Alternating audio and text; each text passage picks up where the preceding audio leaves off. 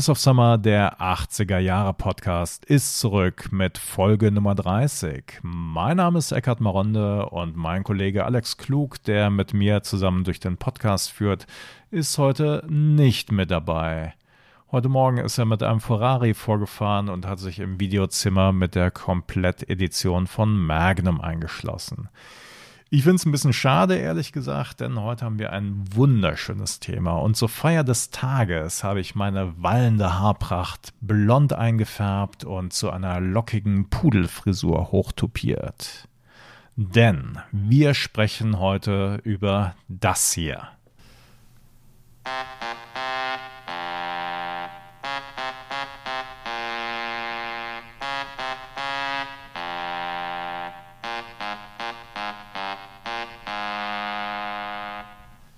Ihr habt es wahrscheinlich erkannt, was ich hier so dilettantisch auf meinem Handy eingespielt habe. Das ist natürlich die Melodie von The Final Countdown, also die Überhymne der schwedischen Rockband Europe.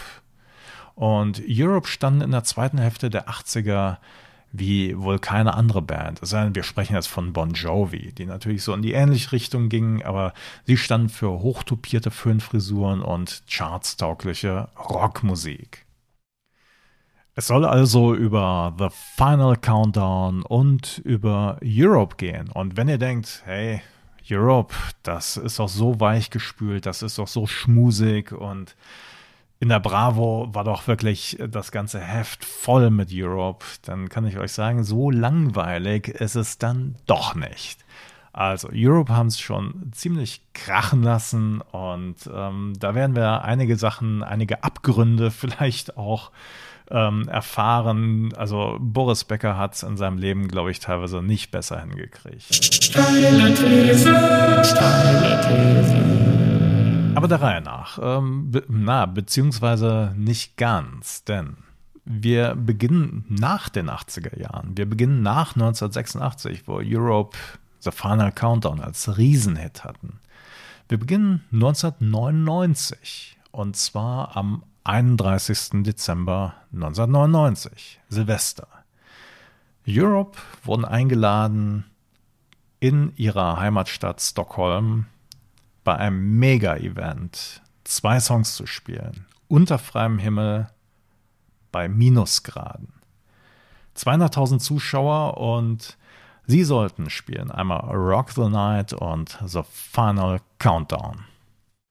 Und auf der Bühne stehen Europe und sie sind das erste und das einzige Mal zu sechst. Das heißt mit beiden Gitarristen, einmal dem 1986 ausgestiegenen John Norum und seinem Nachfolger Key Marcello. Und naja, das ganze Event beginnt ein paar Minuten vor Mitternacht und soll bei Glockenschlag 12 auf den Refrain von The Final Countdown rauslaufen. Die Band spielt live, ähm, hat aber vorher ausgiebig geprobt und die genauen Zeiten und Abfolgen einstudiert. Naja, jedenfalls dachten sie das. Ähm, Schlagzeuger Ian Haugland äh, bekam nämlich den Spezialauftrag, die Zeiten genau aufzuschreiben und an das Fernsehteam weiterzugeben. Oder wie es Gitarrist Key Marcello später mal sagte, genauso gut hätte man den Auftrag einem tollwütigen Schimpansen geben können. Denn die Zeiten stimmten überhaupt nicht. Und schließlich hat man sich darauf geeinigt, völlig egal. Spielt einfach ein bisschen länger und dann beginnt halt bei uns im Fernsehprogramm das neue Millennium ein paar Sekunden später als im Rest Mitteleuropas. Ihr merkt also schon, äh, Europe hatten so einen großen Einfluss, dass sie das Millennium in Schweden später haben anfangen lassen. Ähm, warum aber der Auftritt so wichtig für die Band Europe und die einzelnen Bandmitglieder sein sollte, da geht es um Geld, da geht es um Freundschaft, Nicht-Freundschaft, darauf kommen wir gleich nochmal zu sprechen. Der richtige Beginn von Europe liegt über 40 Jahre zurück, als nämlich Sänger Joey Tempest 1979 in Upplands Väsby, das liegt nördlich von Stockholm, und da gründet er mit ein paar Freunden die Band Force. Joey ist zu dem Zeitpunkt knapp 16 und schwärmt von David Bowie und Kiss. Und das bringt ihn auf den Gedanken, naja, ich brauche einen schnittigen Bühnennamen. Denn eigentlich heißt er Rolf Magnus Joachim Larsson. Und er kommt aus gutbürgerlichen Verhältnissen und damit kann man eigentlich keinen Erfolg haben. Also wird aus äh, Jocke dann Joey Tempest und aus Drummer Tony Niemistö wird dann Tony Reno. Das klingt gleich viel schnittiger und naja, wie das Ganze so anfängt, Force nehmen Demos auf, bewerben sich damit bei Plattenfirmen, werden aber dann mit dem Argument abgewimmelt, dass sie sich doch bitte die Haare abschneiden und auf Schwedisch singen sollten. Ähm, um das einzuordnen, also die Band, in der zum Beispiel Per Gessle von Roxette vorher gespielt hatte, die hieß Gyllene Tide und das war genau so eine Band. Also kürzere Haare, sicherlich irgendwie mal punkig gewesen, aber auch schwedische Texte und äh, massenkompatibel. Aber das war jetzt nichts für Joey Tempest und seine langhaarigen Mitstreiter. Sie machten einfach mit langen Haaren und mit englischen Texten weiter. Und der erste kleine Durchbruch kam dann 1982 mit einem Auftritt bei der sogenannten Rock SM, also bei den schwedischen Meisterschaften des Rock. Ähm, dort konnten sich dann Europe, also so hießen sie dann mittlerweile, also sie hatten den Namen geändert von Force zu Europe und sie konnten sich gegen 4000 andere Bands durchsetzen. Und der Preis, das war ein Plattenvertrag. Außerdem gewann Joey Tempest in der Kategorie Bester Sänger und Gitarrist John Norum in der Kategorie Bester Gitarrist. Und ähm, man muss das vielleicht nochmal deutlich sagen. Plattenvertrag bedeutete damals, die Band bekommt ein Budget für ein richtiges Studio. Das kostete damals richtig Geld. Und die Platte kommt in die Läden und man kann sie schwedenweit kaufen. Also totaler Wahnsinn. Was machten also Europe? Sie gingen ins Studio und nahmen neun Songs für ihr selbstbetiteltes Debütalbum auf. Und naja, rückblickend kann man sagen, ist echt ein okayes Album, das sich in Schweden, aber sogar in Japan gut verkaufte. Eine Sache war mit dem ersten Album allerdings klar und äh, hier muss wirklich mal ein bisschen Lobhudelei sein. Joey Tempest war und ist ein begnadeter Komponist, dem es wirklich einfach in die Wiege gelegt ist, einfache, kompakte und auf den Punkt geschriebene Hits zu komponieren. Und so dauerte es auch wirklich nur ein Jahr bis, also 1984, dann der Nachfolger Winds of Tomorrow in die Plattenregale kam. Und im Vergleich ist es wirklich schon eine deutliche Steigerung zum ersten Album. Und damit ihr hört, äh, dass Joey Tempest, der wirklich einen Großteil, also 95 Prozent aller Songs von Europe geschrieben hat, dass er nicht nur ein wunderbarer Sänger ist, sondern auch ein großartiger Songwriter, hören wir einfach mal rein in den Lead-Track von Winds of Tomorrow und der Song, der heißt Stormwind. Bei uns wie immer in der Spotify-Playlist zu finden. Stormwind von Europe. Das war in Europe mit Stormwind und ihr habt's gehört, das ist auch wirklich ein mustergültig komponierter Song mit einem tollen Gitarrensolo und es war völlig klar, dass das natürlich nicht von großen Plattenfirmen unbemerkt bleiben würde. Naja, und dann stand der Plattenriese CBS, heute ist das Sony Music, ähm, ja, auf der Matte mit einem richtig fetten Plattenvertrag. Und ja, hier stehen wir jetzt eigentlich kurz vor dem Durchbruch von Europe. Was fehlt? Das ist ein großer Hit. Was fehlt, jedenfalls nach Ansicht des Bandmanagers, sind auch noch ein paar personelle Änderungen. Erstmal wird der alte Schlagzeuger ausgewechselt und dann kommt noch ein zusätzlicher Keyboarder dazu, damit der Sound live etwas voller ist, wie das heute naja, so ein bisschen nett gesagt wurde, aber Kenner wissen natürlich auch, in den 80er Jahren war das so, ist nicht der einzige Grund. Wenn eine Rockband Keyboards benutzt, dann soll der Sound nicht nur voller klingen, sondern vor allen Dingen auch massentauglicher. Denn Keyboards sind ja eher Pop und Gitarren sind Rock. Und wenn man damals jedenfalls die Spitze der Charts er erklimmen wollte, dann brauchte man Keyboards. Europe waren jetzt also in einer Fünferbesetzung, das heißt, wir haben einmal Joey Tempest am Gesang und Songwriting natürlich, dann haben wir Jon Norum an der Gitarre, dann haben wir Jon Levern am Bass, Ian Haugland am Schlagzeug und Mick Michaeli an den Keyboards. Und das erste Lebenszeichen, ja, neben Live-Auftritten natürlich, war dann äh, Europe durften den Soundtrack zum schwedischen Film On the Loose beitragen, bei dem die Single Rock the Night bei herauskam. Das war 1985. Rock the Night, wir erinnern uns, das war einer der beiden Songs, die Silvester 1999 und 2000 gespielt wurden. Aber da ging noch mehr. Ne? Wir sind jetzt eigentlich mittendrin beim größten Hit, den Europe vorgebracht haben. Und Joey Tempest hatte schon lange auf seinem Keyboard diese Melodie geklimpert. Ich spiele sie nochmal ein.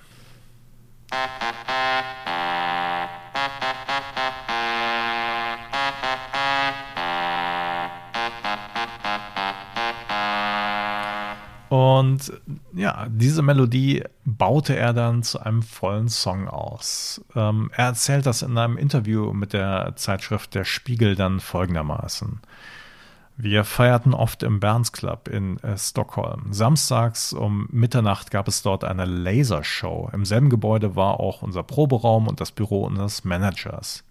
Er bat dann den DJ, meine Keyboard-Hymne, bis dahin nur ein Instrumental zur Lasershow laufen zu lassen. Naja, dass die Leute positiv reagierten, hat mich ermutigt, sie auszuarbeiten. Jetzt dauerte es bis zum großen Erfolg aber immer noch ein wenig. Die Band legte sich äh, ziemlich schnell auf Kevin Elson als Produzenten für das dritte Album fest. Der war eine sichere Bank und äh, bekannt zum Beispiel durch den Song Don't Stop Believing von Journey. Anfang der 80er Jahre war das ein Riesenhit. Und naja, dieser Kevin Elson bestimmte, dass das Album nicht in Stockholm aufgenommen werden sollte, sondern in der Einöde der Schweiz. Und den Grund formulierte Joey Tempest dann im Interview später wie folgt. Er sagt, beim Kennenlernen in Stockholm hatte Kevin Elson zuvor schnell gemerkt, dass wir gern Party machen und auch mal zwei, drei Bier trinken. Ich weiß nicht, ob das hier eine kleine Untertreibung ist. Naja, auf jeden Fall geht es dann weiter. Das Studio in der Schweiz kannte er und wusste, da sind weder Clubs noch Bars, die uns von der Arbeit abhalten könnten. Jetzt gab es allerdings noch ein kleines weiteres Problem äh, bis hin zum Welterfolg, denn nachdem die Aufnahmen fertig waren, wollten Joeys Bandkollegen The Final Countdown auf gar keinen Fall als Single haben. Und auch hier nochmal Joey Tempest, ähm, der sich dann in besagtem Interview im Spiegel dann sehr vermittelnd zeigt. Er sagte, die Jungs mochten die Nummer, konnten sie aber nicht einordnen. Sie, also die Nummer, ist über sechs Minuten lang, obwohl Radiosingles drei Minuten in der Regel nicht überschreiten durften. Und wir hatten bis dahin noch nie einen Keyboard-Riff verwendet. Bereits in Maur, also im Studio in der Schweiz, kam es zum Streit, so dass ich den Song kurzzeitig in The Final Breakdown umtaufte. Ich blieb aber stur, The Final Countdown wurde die erste Single, Gott sei Dank. Und weil das so schön ist, ähm, spiele ich jetzt nicht nochmal mein auf dem Handy geklimpertes äh, Melodiechen, sondern natürlich den richtigen Song. Wir hören da rein in das Spotify-Playlist. Europe mit The Final Countdown. Und wenn ihr Europe Live in Action sehen wollt dazu, es gibt das offizielle Video dazu auf YouTube. Das stand heute bei 983 Millionen 585.453 Aufrufen liegt. Also Europe The Final Countdown. Auf jeden Fall bei uns bei Spotify in der Playlist. Das war Europe mit dem größten Erfolg, The Final Countdown. Und ich bin immer noch wild bewegt im Grunde genommen und meine hochtupierten Haare genauso. Also, wir haben im Video gesehen Joey Tempest als Mikroständer schwingenden und singenden Föhnvirtuosen.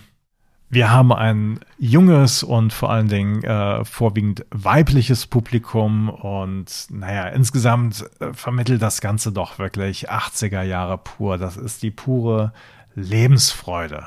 Herrlich. Also, The Final Countdown wurde hauptsächlich auf Betreiben von Joey Tempest dann als Single ausgekoppelt und er hatte natürlich sowas von recht, denn die Single wurde ein Riesenerfolg. Platz 1 in 25 Ländern, wie zum Beispiel Österreich, Belgien, Finnland, Frankreich, Deutschland, Irland, Italien, die Niederlande, Südafrika, Spanien, Schweden, die Schweiz, der UK. In Australien erreichte sich Single nur Platz 2, in Norwegen, böse, böse, nur Platz 4, Kanada Platz 5 und in den US Billboard Charts Platz 18. Kleiner Fun Fact am Rande: ähm, Nicht nur Peter Schilling hat sich mit seinem Major Tom bei David Bowie inspirieren lassen, sondern natürlich geht auch The Final Countdown auf David Bowie zurück. Aber die Freude über den Single-Hit währte jetzt nicht allzu lange, denn Gitarrist Jon Norum stieg 1986 überraschend aus. Und in der Teenie-Gazette Bravo, Ausgabe 1 1987, lesen wir dazu exklusiv seine Beweggründe. Ich habe das hier vorliegen und ähm, da ist einiges drin. Also wenn ich mir die Ausgabe so angucke, äh, ne, gibt es spannende Sachen zu vermelden. Zum Beispiel, dass Cindy Lauper in einen Kammerjäger verliebt ist, dass John, Don Johnson eine wilde Vergangenheit hatte, dass die Fortsetzung von Top Gun wackelte. Aber eigentlich ist die gesamte Bravo voll mit Europe. Ähm, da heißt es dann einmal, bald haben Europe nichts mehr zu lachen. Joey muss zum Militär. Auch Drummer Haugland droht die Einberufung. Und dann meldet sich halt Jon Norum zu Wort. Und er sagt, als Musiker konnte ich mich bei Europe nicht mehr weiterentwickeln. Und Joy und ich sind noch beste Freunde. Musikalisch haben wir uns nichts mehr zu sagen.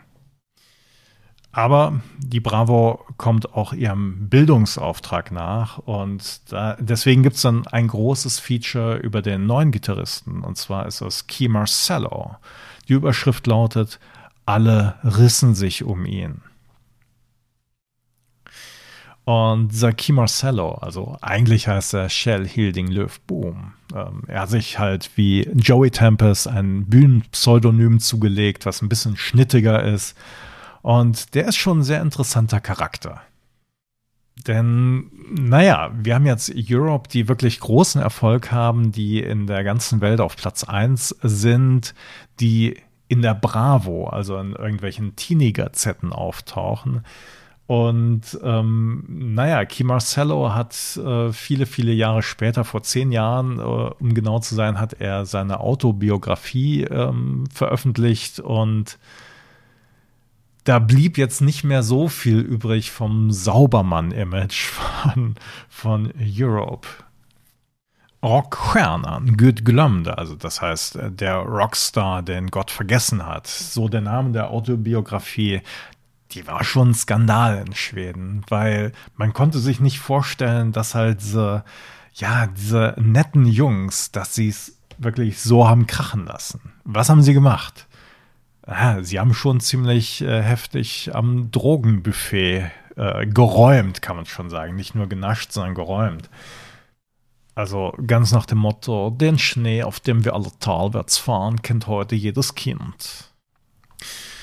Und dann erzählt er noch von einer brillanten Idee des Managers, denn er sagte, hey Jungs, ähm, hier in Schweden müsst ihr ordentlich Steuern zahlen. Das ist, äh, wir wissen das seit Astrid Lindgren, nicht gerade so wenig. Wie wäre es, wenn ihr einfach für 230 Tage im Jahr auf die Turks und Caicos-Inseln in der Karibik übersiedelt und dort angemeldet seid?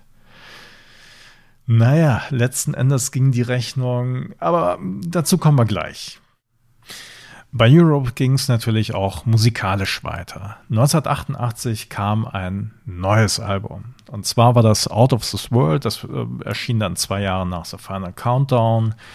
Äh, produziert wurde das Ganze von Ron Nevison. Der war bekannt damals durch seine Arbeit mit Chicago, mit Kiss, mit Hard Survivor, Ozzy Osbourne und Jefferson Starship.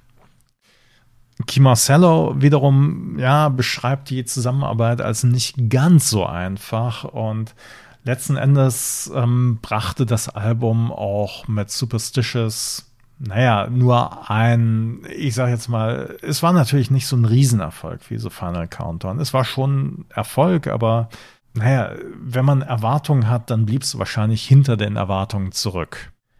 Ich würde vorschlagen, wir hören einfach mal rein in Superstitious und ihr könnt dann selbst entscheiden. Kann Superstitious The Final Countdown das Wasser reichen? Oder wenn ihr sagt, um Himmels Willen, ich hasse The Final Countdown, vielleicht ist dann Superstitious mehr nach eurem Geschmack. Wir hören einfach mal rein bei uns in der Spotify-Playlist Superstitious von Europe.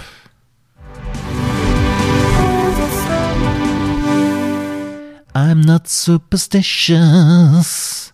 I have no doubt. Doubt, also Zweifel, das zeigte sich dann bei der Tour nach Veröffentlichung von Out of This World. Die Tour begann im November 1988 mit einem Riesenspektakel in Mumbai, 60.000 Zuschauer. Aber letzten Endes blieb sie doch hinter den Erwartungen zurück. Das heißt, die Hallen konnten nicht so gefüllt werden.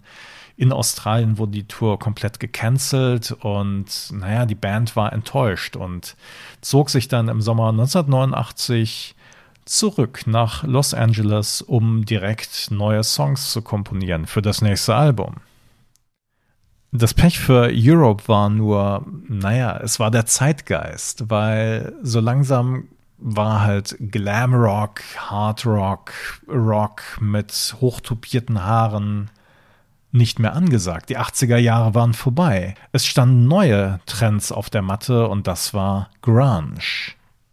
Naja, und ähm, letzten Endes kam äh, das fünfte Album Prisoners in Paradise 1991 raus. Und das ist so ein bisschen so ein Was wäre wenn Album. Also erstmal wollten sie ähm, Bob Rock als Produzenten haben und äh, Bob Rock wurde dann kam groß raus, weil er nämlich das schwarze Album von Metallica produzierte. Ähm, dann war es so, dass äh, die Plattenfirma die ursprünglichen Bänder zurückwies und sagte so, nee, ihr müsst noch mal ein paar neue Songs aufnehmen und ähm, bitte noch mal zurück ins Studio. Und dann ist natürlich die große Frage, naja, wie wäre das Album eigentlich angekommen, wenn nicht gerade die ganze Welt Nirvana zu Füßen gelegen hätte, sondern halt immer noch auf Hair Rock oder Glam Metal oder wie auch immer gestanden hätte. Die große Zeit von Europe war also vorbei, aber trotzdem ist Prisoners in Paradise, das fünfte Album, nicht schlecht. Und ich finde, wir sollten einfach nochmal reinhören in den Titeltrack. Wie immer bei uns in der Spotify-Playlist. Wir hören uns gleich wieder. Das war Prisoners in Paradise von Europe aus dem Jahr 1991. Und das war eine Zeit, wo bei Europe wirklich schon die Luft ziemlich raus war. Der Zeitgeist war einfach ein ganz anderer. Europe war nicht mehr angesagt. Die Welt lag Nirvana und Pearl Jam zu Füßen. Grunge war das große Ding und einfach nicht mehr Glam Metal. Und äh, Key Marcello beschreibt das in seiner Autobiografie doch ziemlich äh, eindrücklich, wie er dann 1992 nach der Tour zu Prisoners in Paradise nach Hause nach Stockholm kommt und er sich da einfach total wie ein Außerirdischer fühlt, im Grunde genommen. Also er beschreibt das so, als, äh, als ob er einen Baseballschläger auf die Stirn bekommt. Er schreibt, Stockholm Ende 1992 war, als ob man von einem schwarzen Loch angesaugt würde. Ich war am falschen Platz, im falschen Erdteil. Ich sollte eigentlich in LA sein, nirgendwo anders. Vielleicht in San Francisco oder in Westindien, aber definitiv nicht in Stockholm. Was aber noch viel schlimmer war, war, dass ähm, die ganzen Steuervermeidungsgeschichten und das Leben auf Turks und Caicos nicht ganz so glasklar rein waren. Und äh, so flatterte dann bei Key Marcello 1997 ein Steuerbescheid ein, der es in sich hatte. 2.473.822 Kronen. Umgerechnet ungefähr, heute liegt die Krone zum Euro bei ähm, ja, 10 zu 1. Das heißt also, 1 Euro sind 10 Kronen das ist schon eine ganze Menge. Und die konnte er so ohne weiteres nicht bezahlen. Dann flatterte aber aus heiterem Himmel das Angebot rein, doch in der Silvesternacht 1999, 2000 zwei Songs vor 200.000 Zuschauern zu spielen und jedes Bandmitglied sollte eine Million Kronen dafür bekommen. Das heißt, man hätte damit einigermaßen geschmeidig die Steuerschulden wenigstens teilweise zurückzahlen können. Wir sind also hier wieder ganz am Anfang, äh, wo Europe ähm, ja ihre beiden größten Hits zum Besten geben und äh, die hätten natürlich ein glückliches Ende für alle sein können, aber so war es dann doch nicht, denn wir erinnern uns 2000, da war doch was. Und genau. Das kleine Problem war, dass die Gagen treuhänderisch verwaltet wurden und dass der Treuhänder in New Economy Aktien investierte. Und wir wissen, was zu dem Zeitpunkt passierte. Die Wirtschaft rauschte wirklich nach unten und das ganze Geld war futsch. Key Marcello selbst musste dann noch zwei Jahre warten, am 31. Dezember 2001, so schreibt er, bekam er vom Skatteverket, also das heißt von der Steuerbehörde, dann endlich den erlösenden Bescheid, dass er steuerfrei war, ohne etwas zu bezahlen. Aber Europe waren mal wieder von der Bildfläche verschwunden. Und das blieben sie auch bis 2003 ungefähr. Da taten sie sich wieder zusammen. Diesmal allerdings ohne Key Marcello und mit Ion Norum an der Gitarre. Zu fünft. Und seitdem haben sie einige ganz, also wirklich coole Alben veröffentlicht. Und zwar einmal Start from the Dark, 2004 Secret Society, 2006 Last Look at Eden, 2009 Bag of Bones 2012, War of Kings 2015 und Walk the Earth 2017. Nur für eine Sache stehen Europe heute eigentlich nicht mehr, jedenfalls nach eigener Aussage, und zwar ist das Party machen. Also, es ist nicht mehr ganz so schlimm wie früher. Ähm, sie machen schon noch Party und zwar auf der Bühne. Das kann man sich zum Beispiel ansehen, wenn ihr Interesse habt. Guckt einfach mal bei YouTube Europe, der Auftritt beim Sweden Rock Festival 2014. Das wird hier angekündigt als 30th Anniversary Show, warum auch immer, 84, 2014. Äh, mit dabei sind dann Scott Gorham von Thin Lizzy und äh, Michael Schenker. Früher war der mal bei den Scorpions. Wir hören nochmal in einen Song rein aus den 2000ern und zwar ist das die Single Always the Pretenders aus dem Jahr 2006 vom Album Secret Society. In Schweden war das Platz 2. Always the Pretenders Europe. Europe mit Always the Pretenders.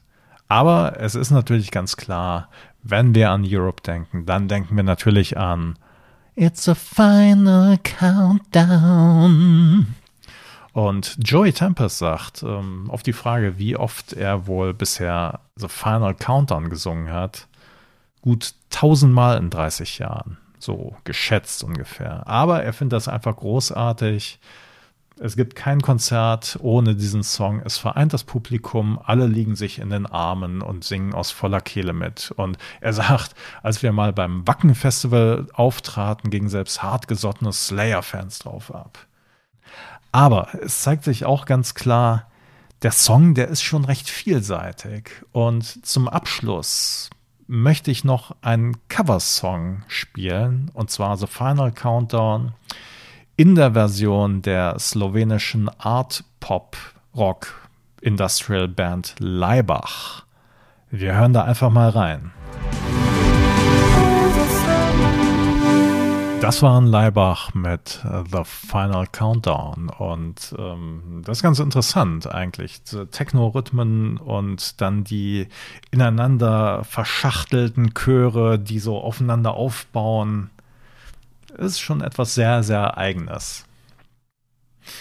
Was bleibt also von Europe?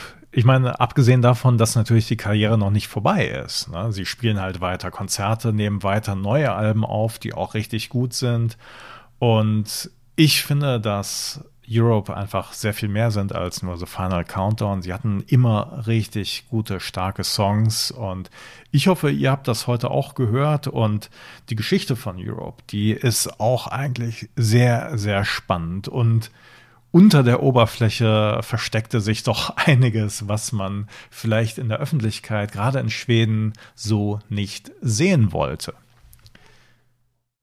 In diesem Sinne bleibt es natürlich immer noch spannend, die 80er weiter neu zu entdecken. Und wo könnt ihr das schöner als hier im Boys of Summer Podcast? Und ich freue mich wirklich auf die nächste Folge, dann wieder mit meinem Kollegen Alex Klug. Und wer weiß, vielleicht haben wir eine kleine Überraschung für euch. Wir hören uns in zwei Wochen wieder, wenn es heißt Boys of Summer Podcast ist wieder zurück mit einem neuen Thema. Bis dahin, mir bleibt noch zu sagen, wir sind auf Facebook vertreten, wir sind auf Instagram zu finden mit einem eigenen Kanal unter dem Handle Boys of Summer Podcast. Dort haben wir weiteren Content neben diesen Folgen. Und wenn ihr sagt, hey Jungs, ihr macht das so gut und ich möchte auf jeden Fall verhindern, dass ihr finanziell so vor die Hunde geht wie die armen Jungs von Europe, bitte, wir sind auf Patreon zu finden. Dort könnt ihr uns unterstützen mit einem Euro monatlich, gerne auch mehr natürlich. Open your heart, open your portemonnaies und damit können wir dann die Good Times rocken lassen. Also in diesem Sinne, wir hören uns in zwei Wochen wieder. Bis dahin, tschüss.